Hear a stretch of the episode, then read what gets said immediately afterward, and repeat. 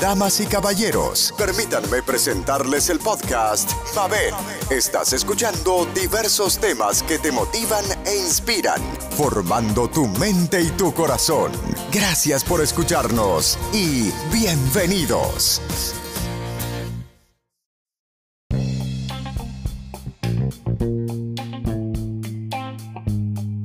La jornada electoral hoy en Puerto Rico fue épica. Y digo que épica porque una de las dos primarias principales, el partido de gobierno del PNP y el partido de oposición, el Partido Popular, ambos, ambos partidos celebraron primarias. Pero hay que destacar una de ellas, la del Partido Popular Democrático, el partido de la oposición. Del PNP, pues sí, participaron un sinnúmero de, de de electores a la gobernadora Wanda Vázquez y, esta primera fue ganada por eh, Pedro Pierluisi y sacó aproximadamente un 58% de los votos frente a un 42% de Wanda Vázquez. Eh, realmente, para mi entender, era entre unos, un candidato que está vulnerable contra una candidata que estaba sumamente vulnerable. Pero que sí es bien importante resaltar es la primera del Partido Popular. El Partido Popular eh, fue histórica la celebración de estas primarias porque son las primeras que se celebran por ley. En, por vez primera en los 80 años de fundación del Partido Popular Democrático. Y, y lo más característico de estas primarias y que se caracterizó fue de que habían tres aspirantes, dos de ellos del área de San Juan y uno del pueblo de Isabela, alcalde de Isabela. Ese alcalde de Isabela se llama Carlos Charlie Delgado Altieri versus Eduardo Batia Gautier, que fue el presidente del Senado durante el cuadrillo pasado y portavoz de la minoría del Partido Popular, y la actual alcaldesa de San Juan, Carmen Yulín. Lo que hay que destacar en esta elección fue que el pueblo popular no se dejó, no se dejó influenciar de los endosos de la cúpula del Partido Popular, de la aristocracia del Partido Popular. Se dejó por vez primera en, en, décadas de que un, un candidato volver primera viene de no una zona metropolitana, viene de la isla, de nuestra zona donde el corazón de nuestro país, donde vive la gran parte de la gente humilde de nuestro pueblo.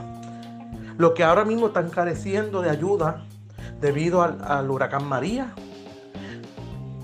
del desmadre del gobierno del PNP, de los temblores, el robo de los suministros y los escondites de esos suministros de tantas situaciones tan negativas que surgieron durante estos cuatro años que parecen ocho. Y por último, lo que pasó el domingo pasado, que estas primeras se hubiesen celebrado el domingo pasado y se quedaron a media. Por B primera se tuvo que interrumpir porque los maletines no llegaron a los colegios en la gran parte de la isla. Pero por fin se celebraron hoy, se celebraron. Celebró de una manera que el Partido Popular logró llevar a un presidente de partido a una persona humilde, con valores, una persona que lleva 20 años en el municipio de Isabela con una administración de excelencia.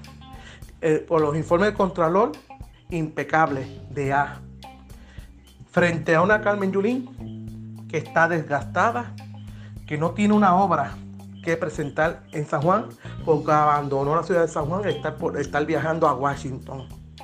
Batia una persona inteligente, pero cuando fue presidente del Senado, él legisló ciertas leyes que incomodaron a mucha gente y especialmente a los servidores públicos. Y era obvio que de los tres, la persona más cualificada, la persona más sensible era Carlos Charlie Delgado.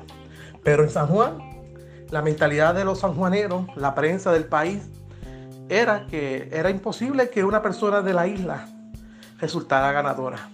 Pero no, el pueblo le dio la sorpresa, le dio una lección, le dio una lección a aquellos que San Juan es la isla. No, San Juan y los 77 pueblos es la isla de Puerto Rico, no solamente es San Juan.